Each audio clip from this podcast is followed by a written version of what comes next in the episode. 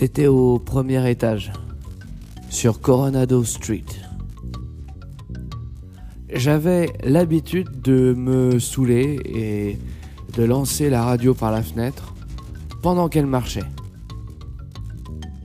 Et naturellement, elle cassait le carreau de la fenêtre et atterrissait sur le toit où elle continuait à jouer.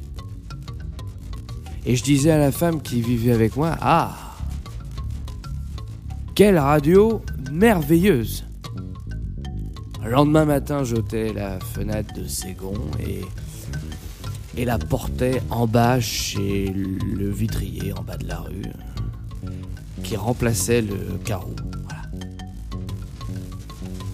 Je lançais cette radio par la fenêtre chaque fois que j'étais sous et elle atterrissait sur le toit où elle continuait à jouer une radio magique. Une radio héroïque. Et chaque matin, je reportais la fenêtre chez le vitrier.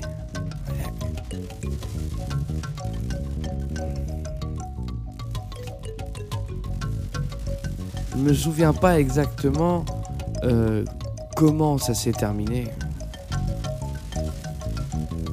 Mais je me souviens qu'on a fini par déménager. Il y avait une femme euh, au rez-de-chaussée qui jardinait en maillot de bain. Et son mari se plaignait qu'il pouvait pas dormir à cause de moi. Alors on a déménagé.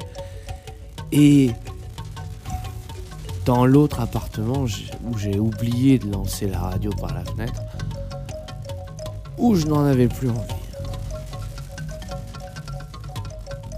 je me souviens que la femme qui jardinait en maillot de bain me manquait. Elle creusait avec son déplantoir, elle avait les fesses en l'air. Et j'étais assis à la fenêtre et je regardais le soleil briller dessus aux accents de la musique.